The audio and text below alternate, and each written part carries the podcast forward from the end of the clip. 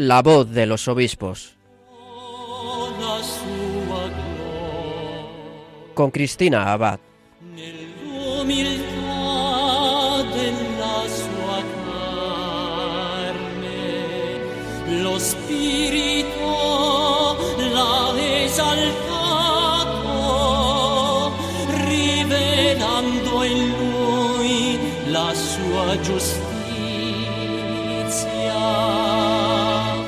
Buenas noches, querida familia de Radio María. Un cordial saludo de quien les habla, Cristina Abad.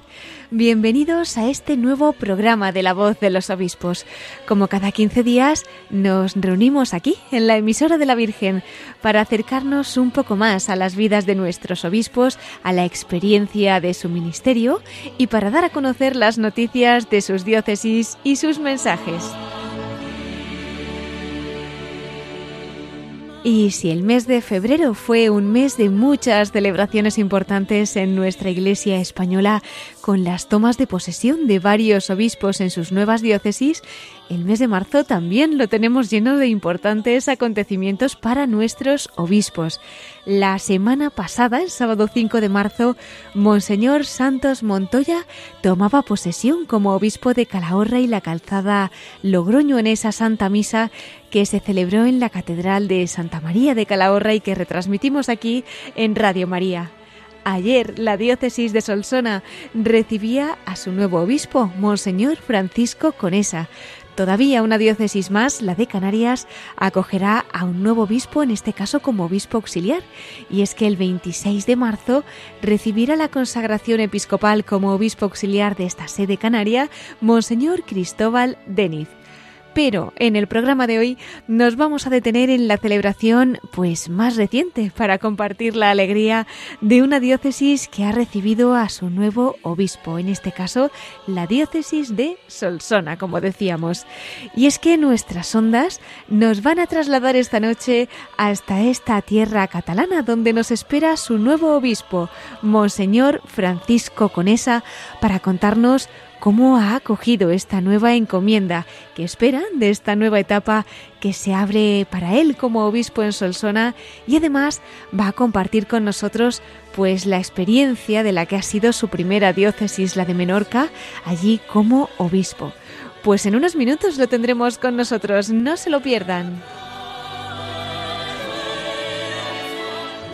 Les ofreceremos más noticias de nuestros obispos en nuestra sección de Episcoflases con nuestro colaborador Miquel Bordas y finalmente concluiremos nuestro programa desde el corazón de María con el testimonio de Monseñor Francisco Conesa, nuevo obispo de Solsona.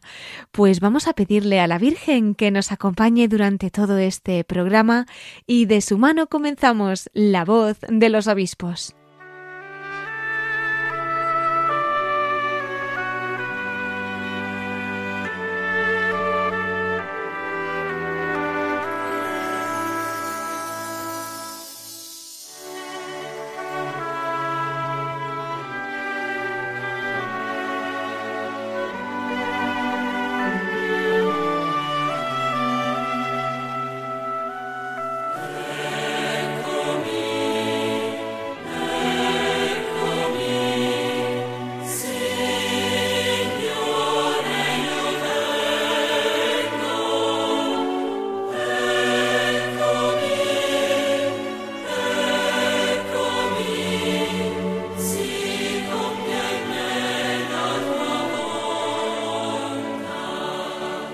Pues como les avanzábamos, queridos oyentes, esta noche nos acompaña el nuevo obispo de Solsona, Monseñor Francisco Conesa, quien ayer tomaba posesión de esta diócesis catalana tras haber estado antes cinco años como obispo en Menorca.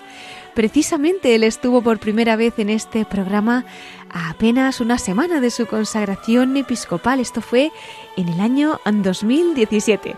De hecho, en aquel programa, Monseñor Conesa compartió con nosotros el testimonio de su vocación, nos contó también pues esa historia que el Señor ha ido tejiendo a través de su ministerio y bueno, si alguno de ustedes lo quiere escuchar, ya sabe que puede encontrarlo en el podcast de nuestra página web entrando en radiomaria.es y buscando el programa del 15 de enero de 2017 o más fácil poniendo en nuestro buscador el nombre de Monseñor Francisco Conesa o Menorca quizás, que era de cuando estaba allí. Bueno, pues vamos a recordar que él nació en Elche en 1961. Muy pronto, a los 12 años, ingresó en el Seminario Diocesano de Orihuela. Posteriormente se trasladó al Teologado Diocesano de Alicante, donde cursó los estudios en los últimos años de preparación para el sacerdocio. Fue ordenado sacerdote el 29 de septiembre de 1985 y esto fue en la Basílica de Santa María de Elche. Es además doctor en Teología y Filosofía por la Universidad de Navarra. Su ministerio sacerdotal lo ha desarrollado en la diócesis de Orihuela Alicante, donde, entre otros cargos, fue vicario general, profesor del Seminario Diocesano y profesor asociado de la Facultad de Teología de la Universidad de Navarra. También ha sido canónigo magistral de la Catedral de Orihuela y rector de la Basílica de Santa María de Elche. Fue nombrado prelado de honor de su santidad en el año 2012. El 27 de octubre de 2016, el Papa Francisco hizo público su nombramiento como obispo de Menorca recibió la ordenación episcopal el 7 de enero de 2017. En la Conferencia Episcopal Española es miembro de la Comisión Episcopal de Doctrina de la Fe desde marzo de 2020 y recordamos que el pasado 3 de enero el Santo Padre lo nombró obispo de Solsona y como decíamos, ayer tomó posesión de esta diócesis en la Santa Misa que se celebró en la Catedral de Santa María de Solsona y que retransmitimos aquí en Radio María. Pues yo creo que con nuestra felicitación es el momento de dar la bienvenida a Monseñor Francisco Conesa, obispo de Solsona. Muy buenas noches, don Francisco, bienvenido a la voz de los obispos. Buenas noches, buenas noches a todos. Es una alegría tenerle con nosotros. Parece mentira, cinco años han pasado desde que estuvo aquí en nuestros micrófonos don Francisco entonces como nuevo obispo de Menorca y hoy, a solo un día de esa toma de posesión, como obispo de Solsona. Cuéntenos cómo ha acogido esta nueva misión que la Iglesia le encomienda como obispo de esta diócesis catalana. Pues, hombre, la he, acogido con una gran ilusión. Eh, aunque evidentemente me costó mucho dejar Menorca, porque estoy cinco años muy bonitos, he disfrutado mucho en mi ministerio, pero también mm, en cuanto escuché que por la boca del nuncio que el Papa me pedía venir a Solsona, pues vine con toda mi alma, con toda mi ilusión y diciendo inmediatamente que sí a la Iglesia a, lo que ella me, me, pedía en ese momento, ¿no? Entonces yo creo que ha sido un comienzo de, ministerio muy bonito, porque me he sentido enviado por la Iglesia. Yo ayer en la celebración escogí ese evangelio de, que dice Jesús, eh, como el Padre me ha enviado, así os envío yo. Y, así lo he vivido. ¿eh? Me, me he sentido realmente enviado por Cristo a través de la Iglesia a esta diócesis, a donde quiero servir con toda mi alma. Don Francisco ya sabe que cuenta con las oraciones de todo el equipo de Radio María, de todos nuestros oyentes, también por esta nueva etapa que se abre para usted como obispo de Solsona. Es verdad que quizás sea pronto para hablar de objetivos pastorales y estas cosas, ¿no? Pero así a nivel general, ¿hay algo que le pida al Señor para esta etapa, ¿no? Que, que se inicia como obispo de Solsona. Sí, bueno, primero debo agradecer mucho la oración para mí es muy importante, ¿eh? porque eh, yo no soy el dirigente de un, de un banco, de un partido político, soy el representante de Jesucristo para, en esta diócesis para pastorearla y para guiarla, ¿no? Y eso no es obra del hombre, sino obra de Dios. Por eso la oración es fundamental.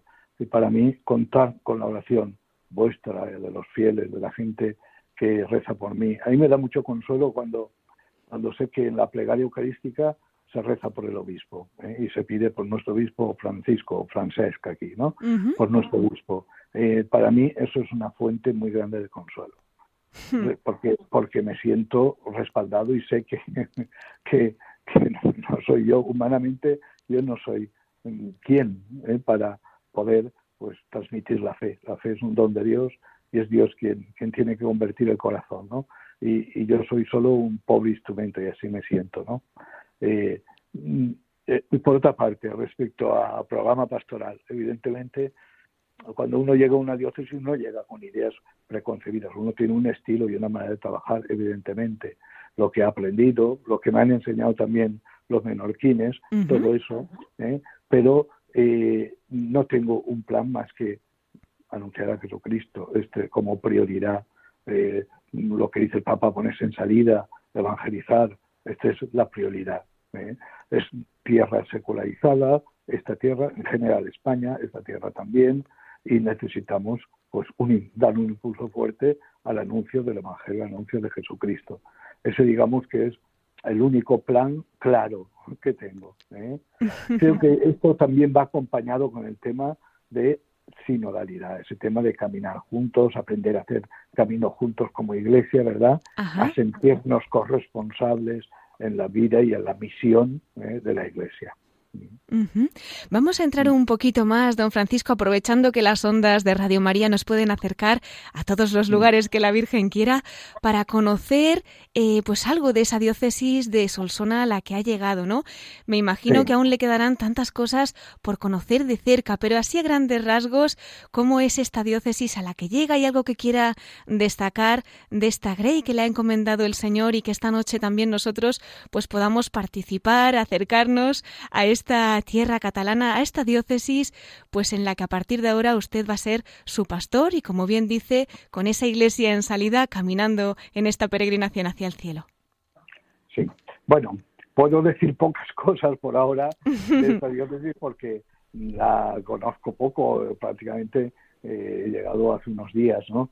Pero eh, bueno, es una diócesis que está en el centro de Cataluña, es una diócesis rural fundamentalmente, son 140.000 habitantes, pero eh, eh, con algunos pueblos grandes, bueno, grandes 17, 18.000 habitantes, como puede ser Mollerusa, Berga, Tárrega, Cervera, y después muchos pueblos pequeños y muchas parroquitas muy pequeñas. De hecho, son 170 parroquias, pero el 75% no tiene más de 300 habitantes, porque es una diócesis, como digo, rural, ¿eh? donde fundamentalmente. La parte sur no tanto, pero fundamentalmente es una diócesis eh, con, hay muchas masías y bueno, eh, es, es, espectacular, es preciosa, pues está en medio, está en el prepirineo, en zona de montaña, de ríos, y una zona muy bonita eh, también para visitar, con iglesias preciosas. Tiene unos 60 curas, 60 sacerdotes, lo cual es que también muchos muy mayores. Eh, pero tenemos una gran esperanza porque hay seis seminaristas. ¡Qué ¿eh? bien! Es una, un gozo para una diócesis como esta. Claro. ¿eh? contar con seis seminaristas que estudian en el interdiocesano de, de, Barcelona, ¿no? Y bueno, bien, es una, eso, eso es una gran esperanza para esta diócesis. ¿eh? Por supuesto, pues vamos a encomendar también estas seis vocaciones a estos seis seminaristas y que si Dios quiere pues lleguen a ser unos santos sacerdotes para esa diócesis de Solsona. Don Francisco nos comentaba también en ese saludo que dirigía usted a los diocesanos de Solsona, también nos lo ha avanzado antes un poquito, que uno de los retos de este tiempo pues va a ser el poder acompañar, incluso el culminar, ¿no? esa fase diocesana del Sínodo de los Obispos que se ha iniciado. ¿Cómo quiere llevar a cabo pues esta misión? ¿Hay algo que especialmente lleve en el corazón para guiar esta etapa? Bueno, yo creo que es un tema muy importante. La Iglesia nos ha pedido esta reflexión y hacer nuestras aportaciones y yo creo que realmente vale la pena hacerlo. Sé y me consta que aquí se han constituido bastantes grupos que están trabajando el tema del sínodo.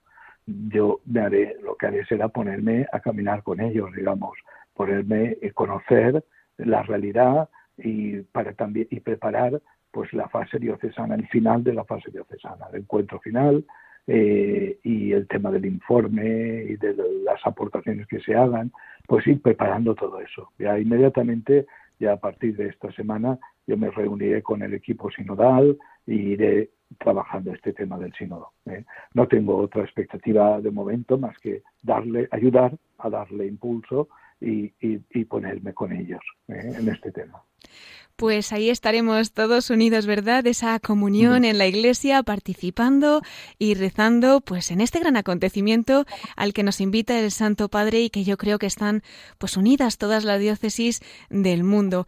Hablando de diócesis, ¿cómo no tener un recuerdo muy especial en este programa? Pues como nos decía usted al comenzar, ¿no? Para esa querida diócesis de Menorca, la que ha sido su primera como obispo hace ya cinco años, en 2017, compartía con nosotros esa alegría, ¿verdad?, de llegar a la diócesis de Menorca como pastor.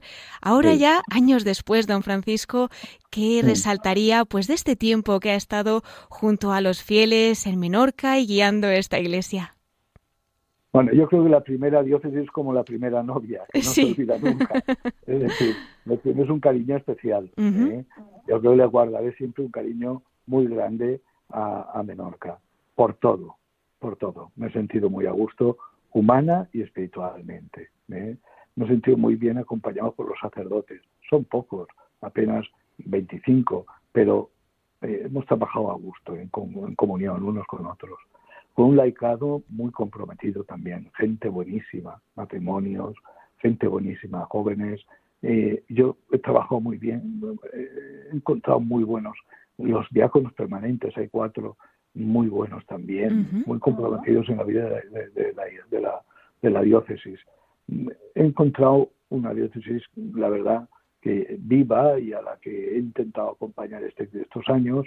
Eh, hemos trabajado en el plan pastoral, un directorio para la iniciativa cristiana, reformas del organismo, de la organización de la curia, reforma de la parte económica para darle más transparencia, eh, crear las comisiones de control, etcétera.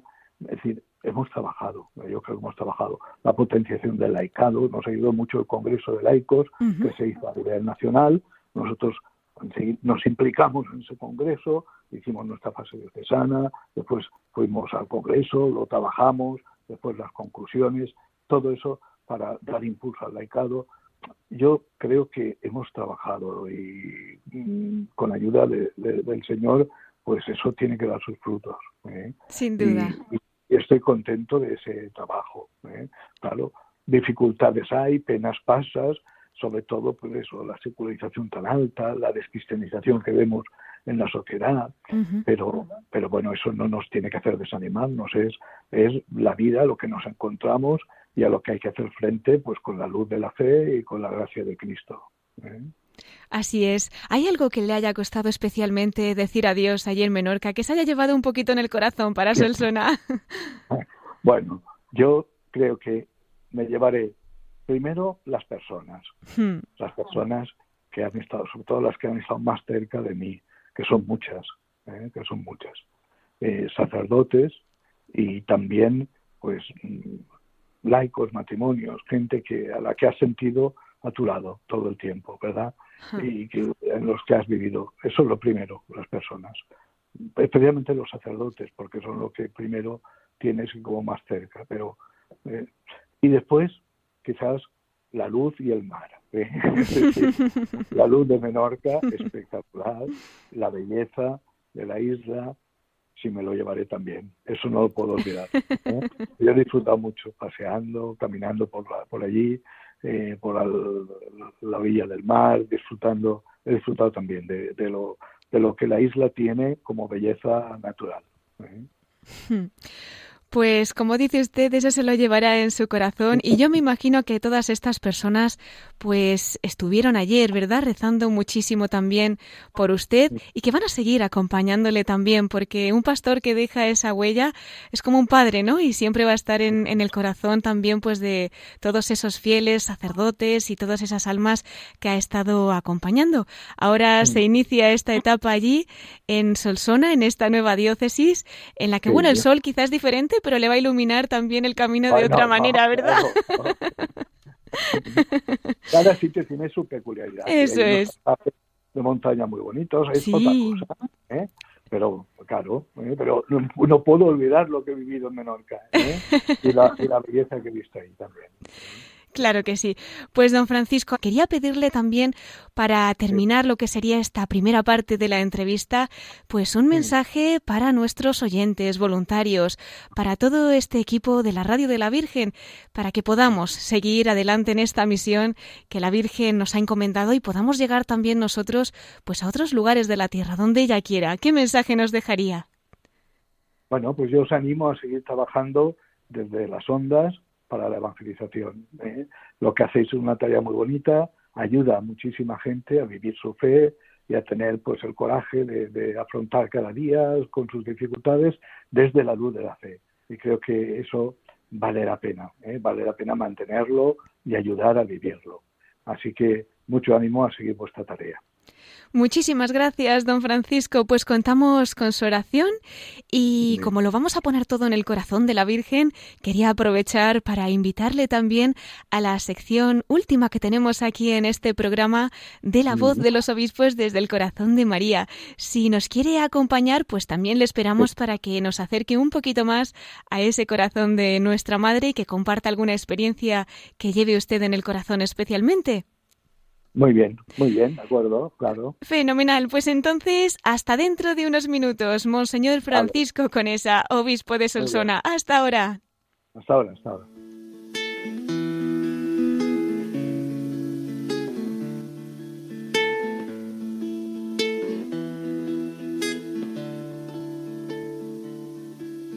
So love my Savior, sanctify me. Body of Christ, save me. Blood of my beloved Lord, inebriate my soul. Water from thy side, wash me now. Passion of Christ, oh sweet passion of my God, strengthen me, strengthen me. Estás escuchando La voz de los obispos con Cristina Abad, Radio María.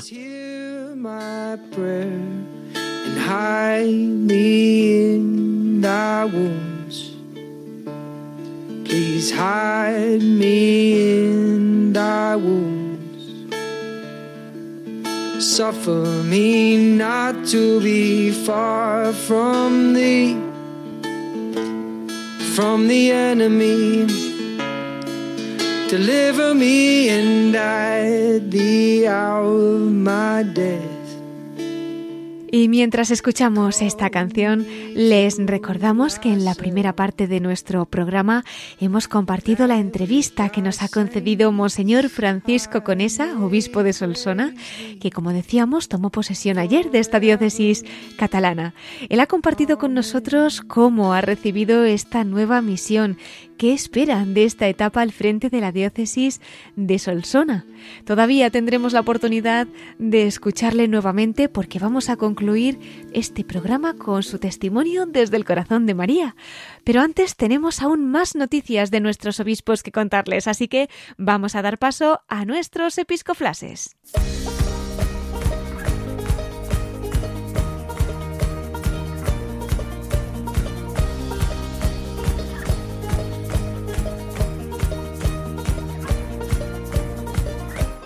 Brothers and sisters, fill these cups with life.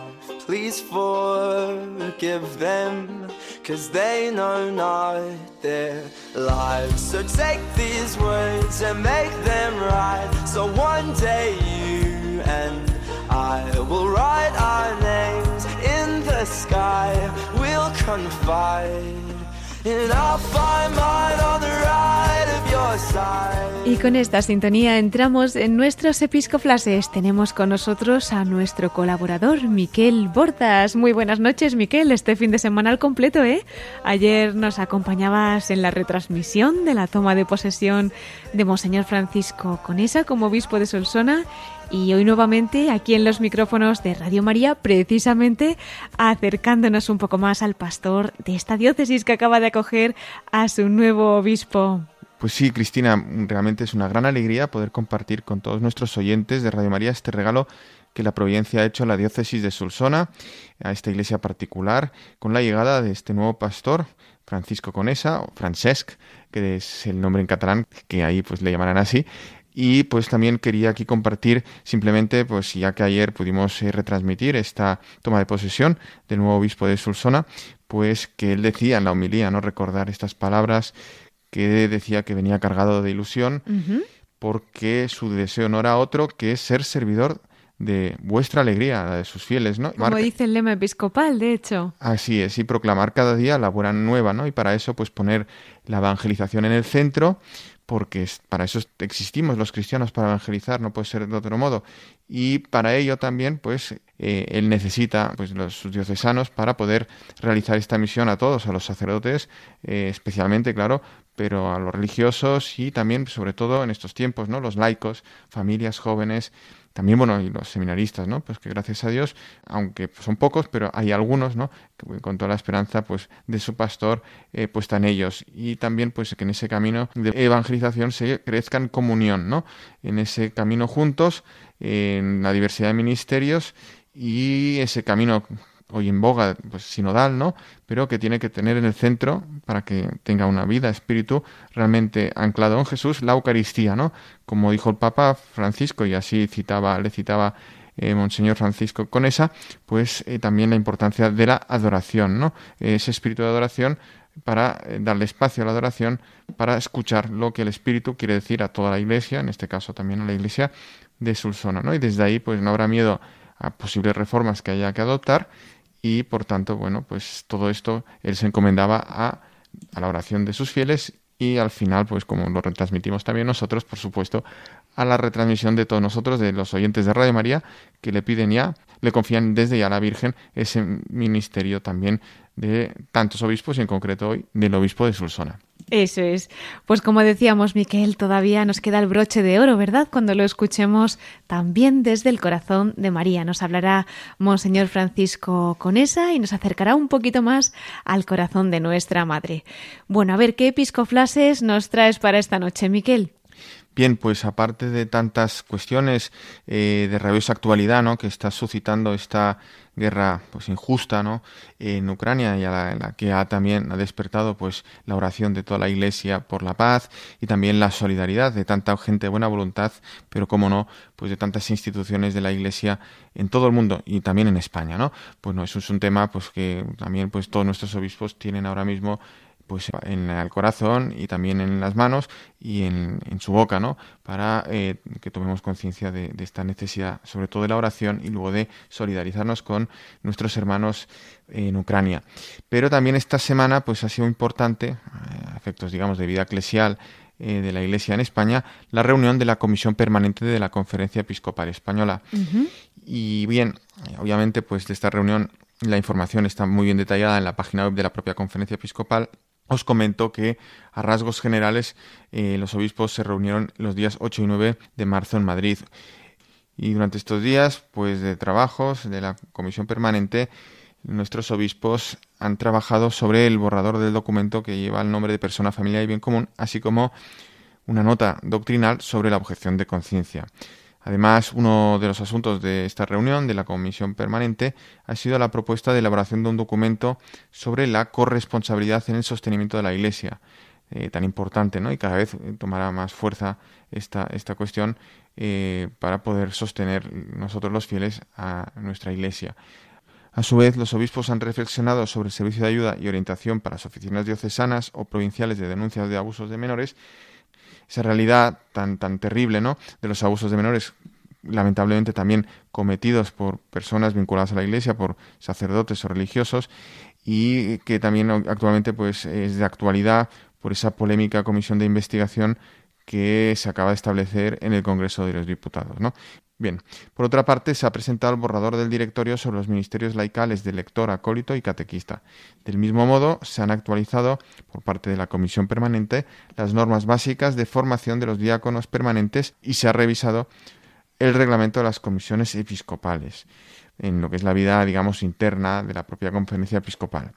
Asimismo, los obispos miembros de la Comisión Permanente han recibido información sobre el Catecismo de Adultos, el primer anuncio y el Ministerio del Catequista, así como sobre los trabajos del equipo sinodal de la Conferencia Episcopal Española y sobre el estado actual de ábside.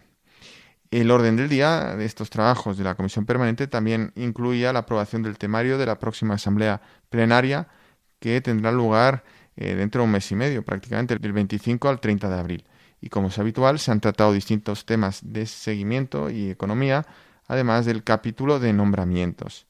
Pues sí, todo ello, como dices, Miquel, está en la web de la Conferencia Episcopal Española, así que todos los oyentes que quieran pues verlo y profundizar un poquito más, pues lo pueden ver ahí. Así es, Cristina. Y aprovecho también para decir que ya pueden seguir eh, ahí la publicación de las intervenciones de los obispos que han tomado parte en la segunda edición del Congreso Iglesia y Sociedad Democrática que se ha celebrado esta semana, siendo organizado este Congreso por la Fundación Pablo VI, en colaboración con la Conferencia Episcopal Española. El objetivo ha sido poner en valor el papel de la Iglesia en la sociedad y su diálogo con la política, la economía, la sociedad civil, la ciencia y la cultura, ¿no? Han participado también varios obispos, entre ellos el presidente de la Conferencia Episcopal Española, arzobispo de Barcelona, ¿no? el cardenal Juan José Omeya, así como el nuncio apostólico de su santidad en España, Monseñor Bernardito Auza, o el obispo de Getafe, Monseñor Ginés García Beltrán, que es además presidente de la Fundación Pablo VI. Y también, como no podía ser otro modo, pues el anfitrión, que es el arzobispo de Madrid, el cardenal eh, don Carlos Osoro. ¿no? Y junto a estas autoridades y otras eclesiásticas, pues han participado varias autoridades y personas, digamos, de la política y de la sociedad, digamos, y expertos en la materia para profundizar en esta temática tan importante y siempre tan actual de la Iglesia y la sociedad, eh, especialmente la sociedad democrática en la que vivimos. Pues tomamos nota de todas estas cosas, Miquel, y como dices, como también están publicados pues los discursos y las noticias, quien quiera, pues también lo puede seguir en los medios de comunicación. ¿Algún episcoflas más? Sí, Cristina, ya al comenzar, pues he hecho mención ¿no? a esta situación terrible de la guerra en Ucrania, esa guerra injusta, la invadida por parte de Rusia, y también, pues, como obviamente, pues nuestros obispos pues lo llevan en el corazón y también pues reaccionan, ¿no? Solidarizándose, encabezando pues esta reacción de ayuda eh, de tantas instituciones eclesiales y no solo, ¿no? Pero para, para ayudar a Ucrania. Y como sabemos, la Iglesia española eh, se une ¿no? a toda la Iglesia universal en oración por nuestros hermanos de aquel país eh, y, por la conversión ¿no? también de, todos nosotros y también pues de estos pueblos, sobre todo en Rusia. ¿no? Eh, la Virgen en Fátima ¿no? prometió que eh, Rusia se iba a convertir, ¿no? Y eso es una esperanza que sigue siendo firme, ¿no? Sabemos que los sacerdotes, las comunidades religiosas están ahí, sosteniendo la esperanza del pueblo ahí en Ucrania, nos han marchado con su oración, los sacramentos y también, pues, la organización de la caridad indispensable, ¿no? Aprovechando también estos contactos que tienen fuera de Ucrania, ¿no?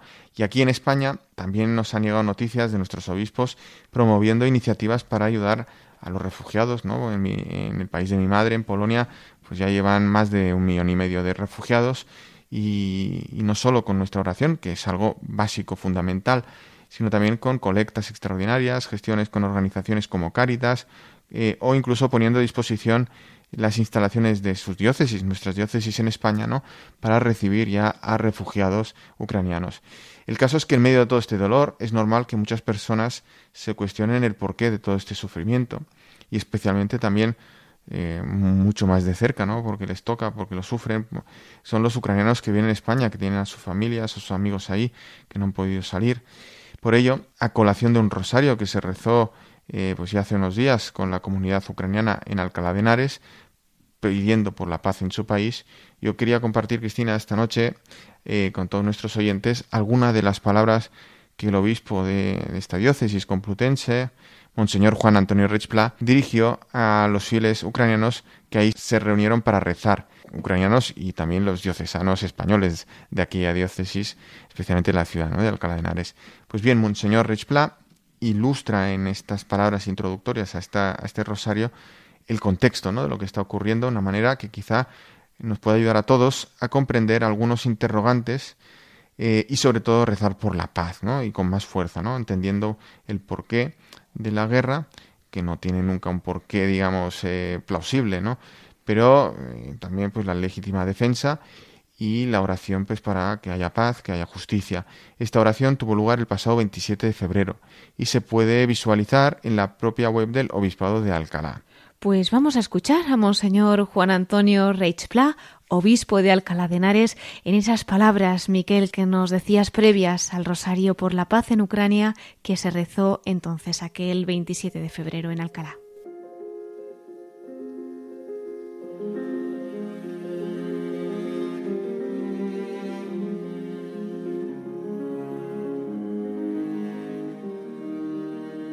Bienvenidos a la catedral, queridos hermanos en la fe de Ucrania. Nos convocamos y vamos a rezar el Santo Rosario por la paz en vuestro pueblo, por la paz en vuestra patria. Y lo hacemos con la convicción de que el Señor lo que quiere es que reine entre nosotros y entre todos los pueblos la paz. Es más, nos dio como criterio evangélico una bienaventuranza. Bienaventurados los pacíficos, aquellos que tienen a Dios por rey y siembran siempre como fruto de la caridad. Solo en donde no hay amor entre los hermanos no es posible la paz. Por eso tenemos aquí al príncipe de la paz para que con él nosotros recemos el Santo Rosario. Yo quisiera daros al menos una palabra para tener criterios y analizar lo que está pasando. Una cosa son queridos hermanos, los pueblos, en este caso el pueblo ruso, pueblo de Ucrania, y otra cosa son sus dirigentes. Es un drama que ya ocurrió hace muchos años, el drama de la guerra entre cristianos, porque esta tierra ha sido bañada con la sangre de los mártires y con tantos santos que adornan la fe del pueblo ruso y el pueblo de Ucrania y una guerra entre cristianos es algo verdaderamente inconcebible, pero es así. Por tanto, distingamos bien lo que son los hermanos llamados a vivir la paz cristiana, el pueblo ruso y el pueblo de Ucrania, y sus dirigentes. Segundo criterio. Os decía que no hay paz posible si no nace de la justicia. Y en este caso, la nación de Ucrania, vuestro pueblo, ha sido invadido es una agresión injusta. No solo ilegal en el orden internacional, sino injusta. Hemos dicho que no hay paz donde no hay justicia. El pueblo ucraniano ha sufrido una agresión como pueblo y una agresión, insisto, injusta. Este pueblo, el vuestro, hermano nuestro, tiene deber y derecho a la legítima defensa. Es otro criterio. Cuando uno es agredido, bien personalmente, cuando es agredido a alguien de la familia, cuando es agredido a nuestro pueblo, nace de lo que es el orden moral justo, lo que llamamos la legítima defensa. Por eso es explicable que algunos de vuestros esposos hayan querido irse allí, a Ucrania, a defender su tierra, porque forma parte, es otro criterio, del cuarto mandamiento de la ley de Dios. Cuando decimos honrarás padre y madre, el mandamiento incluye la defensa de la patria, que es la tierra de nuestros padres. La legítima defensa, queridos hermanos, debe de ser siempre proporcionada, no puede producir más daño que el que produce el agresor y tiene una serie de criterios que son los criterios que tradicionalmente pues, se han ordenado para verificar lo que puede ser una agresión injusta y, por tanto, la legítima defensa. Hoy el tema es muy preocupante, porque ya ha comenzado lo que llamamos una guerra convencional de los ejércitos, que agrede al pueblo y que agrede al personal civil, pero no sabemos hacia dónde puede conducirnos, porque hoy hemos de decir siempre que la guerra es injusta y cuando se da la legítima defensa para salvaguardar los bienes de las personas, de las familias y del pueblo, tenemos la amenaza de lo que son las potencias, en este caso la potencia rusa, con las armas nucleares. Por eso nuestra oración esta noche tiene que ser intensa.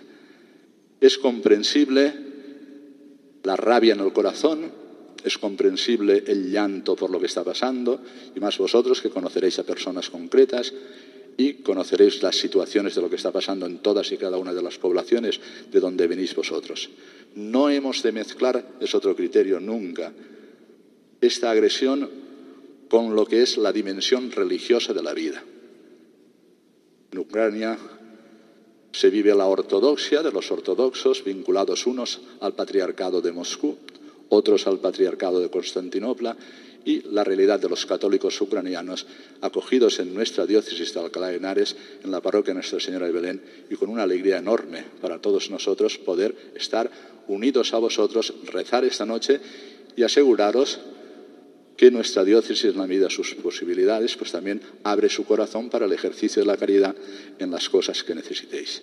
Esto que estamos realizando aquí esta noche en la catedral es ejemplo de lo que el Señor quiere para nosotros. La reina de la paz, la reina de la paz, lo tenéis en los iconos, es la Santísima Virgen María, porque ella es la que nos ha traído al príncipe de la paz y ella es la que hace posible la paz allí donde tiene que albergarse, que es en el corazón de las personas. ¿Por qué hay guerras? ¿Por qué hay discordia? ¿Por qué hay conflictos? ¿Por qué hay luchas entre las personas, las familias, los pueblos? porque el corazón está dañado y herido por el pecado. Y por eso necesitamos la conversión y pedir nosotros la conversión también de los dirigentes y pedir la conversión de nuestros pueblos para que también se cumpla lo que anunció la Virgen María, nuestra Madre, Reina de la Paz, en Fátima, que es la conversión del pueblo ruso y la conversión de todas las naciones para que podamos vivir en la paz como hijos y como hermanos. Tenemos razones de sobra, pues, para esta noche abrir nuestro corazón con esperanza.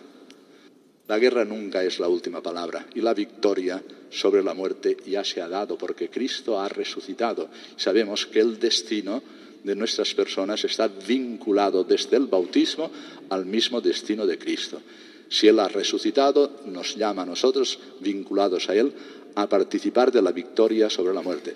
Por eso, cuando algunos de vuestros esposos se van a defender a la patria, no temen la muerte, no la temen. ¿Y por qué no la temen? Porque ya se ha dado la victoria. Y la victoria en algo tan sensible como es la defensa de los propios bienes de las personas, y en este caso el bien espiritual de nuestro pueblo, que es el máximo bien, defender los bienes, las haciendas, las tierras vuestras, las casas, es siempre legítimo e importante. Pero lo más importante es defender nuestra fe, defender el bien espiritual de las personas, el que puedan nacer los niños y crecer sanamente, el que los esposos sean fieles en la vida matrimonial, el que nuestras familias sean sólidas y desde ahí se pueda ejercer la comunión entre las personas que nace primero en la familia, continúa en la comunidad cristiana y debe de impregnar todas las relaciones en la sociedad y también las relaciones internacionales. Quiero decir estas cosas para que tengamos también los criterios claros y saber que estamos orando por la paz, que no vendrá sin la justicia y que no será si no es fruto de la caridad. Para que se desista en esta agresión, para que pase rápidamente esta violencia injusta sobre vuestro pueblo y para que interceda el Señor por todos nosotros y la Virgen María nos acompañe a ser fieles al mandato del Señor. Amaos los unos a los otros como yo os he amado.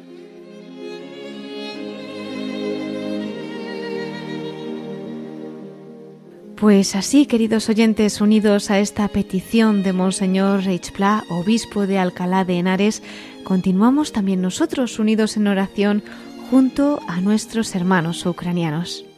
Así es, Cristina, y con la esperanza de que al final el Inmaculado Corazón de María triunfará, como ella misma prometió en su aparición a los pastorcitos en Fátima hace ya más de 100 años, pues eh, nosotros lo pedimos y lo creemos, ¿no? Eso es. Y precisamente don Juan Antonio Rechpla nos ha hablado de esa comunión entre las personas que debe impregnar las relaciones entre todos nosotros, ¿no? Como fruto de la caridad.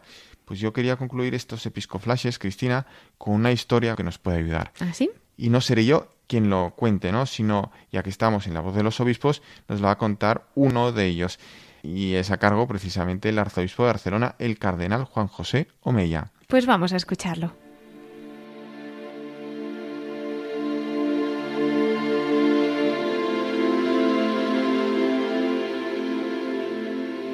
Nos encontramos en el corazón de la cuaresma. Durante este tiempo litúrgico la Iglesia nos propone tres caminos para prepararnos para la Pascua. El ayuno, la limosna y la oración. Hoy quisiera animaros a que durante esta cuaresma dedicarais un tiempo a estar en silencio con el Señor y a compartir con Él las dificultades y esperanzas de cada día. Por ello quisiera compartir con vosotros unas reflexiones acerca de un libro precioso titulado Relatos de un peregrino ruso a su padre espiritual. Este libro se conoce habitualmente con el título de El peregrino ruso y como dice el Papa Francisco, es un libro para todos, un hermoso relato para el que quiera comprender qué es la oración continua. El libro narra la historia de un hombre que a mediados del siglo XIX peregrina por Rusia con el deseo de llegar a ser un verdadero discípulo de Jesús. En el primer capítulo podemos leer que en una misa el peregrino escucha una frase de la primera carta a los tesalonicenses que deja una profunda huella en su corazón. Orad sin cesar. A partir de este instante se pone en camino para aprender a orar con el corazón, en todo momento y en todo lugar. El peregrino lleva consigo una alforja con algo de pan y una Biblia en el bolsillo de su túnica al lado del corazón. Durante todo el camino lee la Biblia incansablemente la palabra es una lámpara que ilumina sus pasos, una luz en su camino. El testimonio de este hombre nos puede ayudar a entender la importancia de la palabra de Dios en la oración y su fuerza para apartarnos de las distracciones que nos descentran del Señor.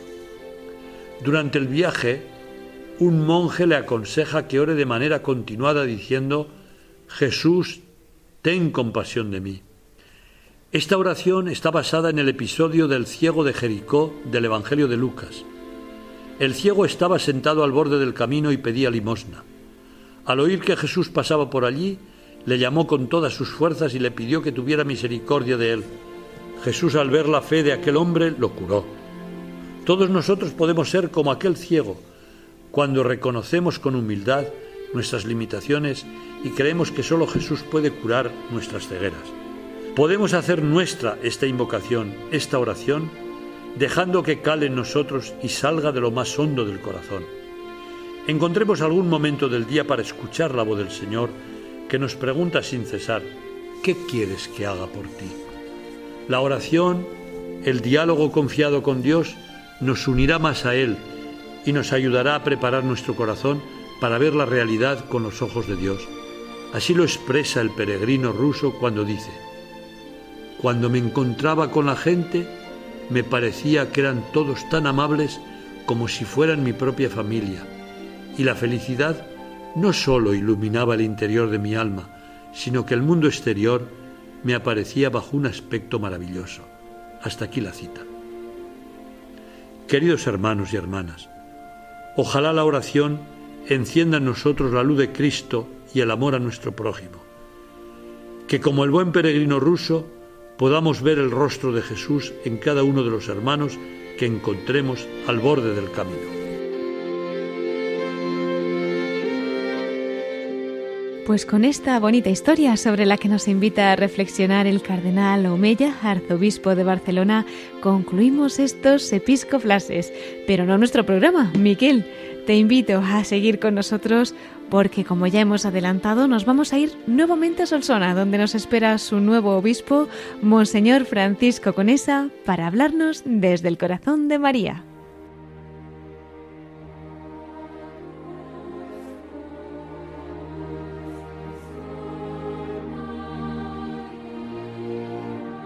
Y entramos ya en nuestra última sección del programa, La voz de los obispos desde el corazón de María. Hemos tenido en esa primera parte a Monseñor Francisco Conesa, nuevo obispo de Solsona. Ayer tomaba posesión de esta diócesis catalana. Él nos ha contado pues cómo ha acogido esta nueva misión, cómo va también a continuar, ¿verdad? Este legado de los pastores allí en la iglesia de Solsona. Hemos tenido un recuerdo muy especial para la diócesis de Menorca, la que ha sido su primera diócesis, y tenemos la oportunidad también de concluir nuestro programa aquí con él desde el corazón de María. Buenas noches nuevamente, don Francisco. Buenas noches, buenas noches. Pues es para nosotros un regalo tenerle aquí nuevamente y más desde el corazón de la Virgen. Si quiere mm. compartir pues alguna anécdota, alguna experiencia, algo que lleve también usted en el corazón y que recuerde haber vivido muy dentro, en el corazón de María. Bueno, eh, para mí la Virgen tiene un nombre que es la Virgen de la Asunción, ¿eh? que es la patrona de, Elche. Eh, en su honor se hace el misterio que se representa toda la Asunción de María. La he sentido siempre muy cercana a mí, desde mi infancia, pero muy especialmente los años que fui párroco en la Basílica de Santa María, donde se hace el misterio, y, después en mi episcopado. Eh, a, ella le debo la decisión de aceptar ser obispo. Ella fue, María fue la que me confortó en medio de mis dudas y y de las preguntas que te haces, la que me confortó. Y también la he sentido muy cerca ahora cuando he aceptado venir a Solsona. Eh, ella, para mí, ella es la guía, maestra, compañera y la que marca el camino. A mí me gusta verla en el misterio de Elche. María sube al cielo eh, y los apóstoles están abajo mirando hacia ella. A mí me gusta contemplarla así. María asunta al cielo, es la estrella que guía a la iglesia y es la que enseña el camino, la que nos dice por dónde tenemos que ir. Después, en cada sitio que he estado, pues la he amado también. Ahora, cuando estaba en Menorca era la Virgen del Toro, la Virgen del Monte Toro. Y la he querido muchísimo, lo saben los menorquines. algunos decían, es el obispo del toro, es el, el del toro, ¿eh? porque, porque sabían que me gustaba subir al santuario, rezar a María y estar allí y celebrar la misa también con ellos. Eh, tengo un cariño especial a María. Eh, y ahora aquí, pues tiene muchos nombres, porque la patrona de la diócesis es eh, la, actividad de María. Y después en cada pueblo tiene un nombre. En Solsona, ciudad, es el claustre. En Berga es Queral. Cada sitio tiene una advocación, un nombre, todos bonitos y todos pues nos recuerdan pues lo que significa María en la vida cristiana. Es la presencia de la maternidad en, la, en la vida de las personas, de los creyentes, de la Madre de Jesús en la, en la persona de los creyentes.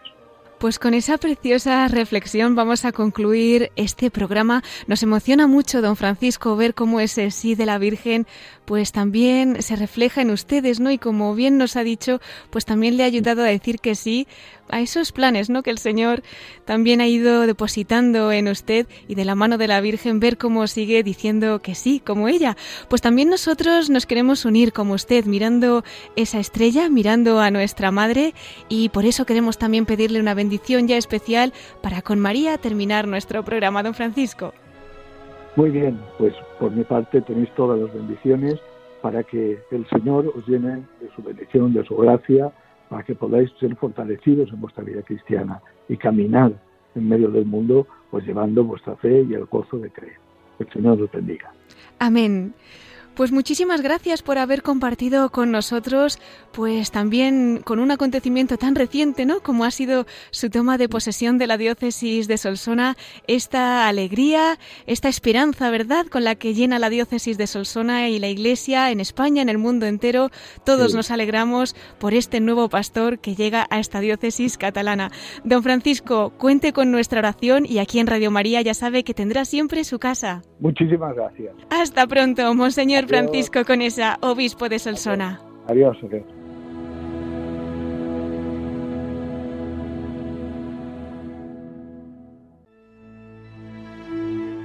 Pues queridos oyentes, hemos llegado ya al final de nuestro programa.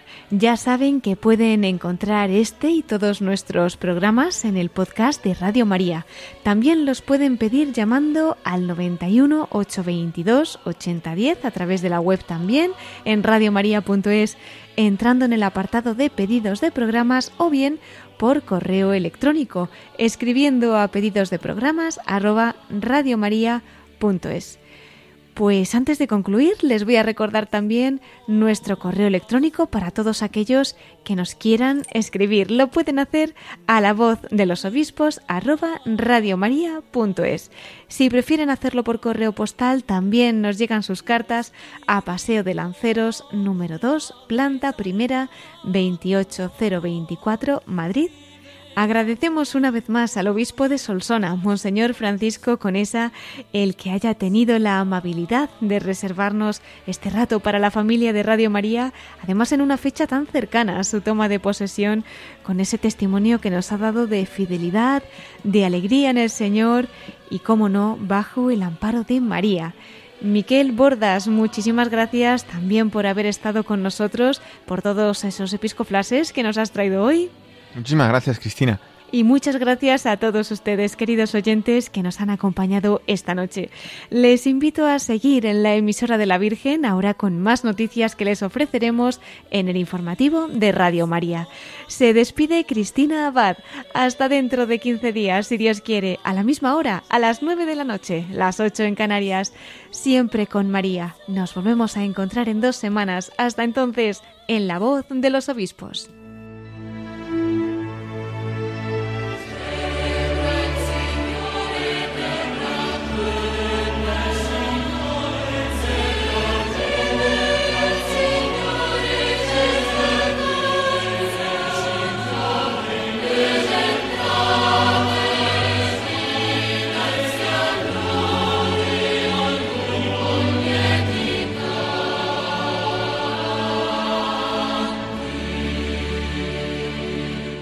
Han escuchado la voz de los obispos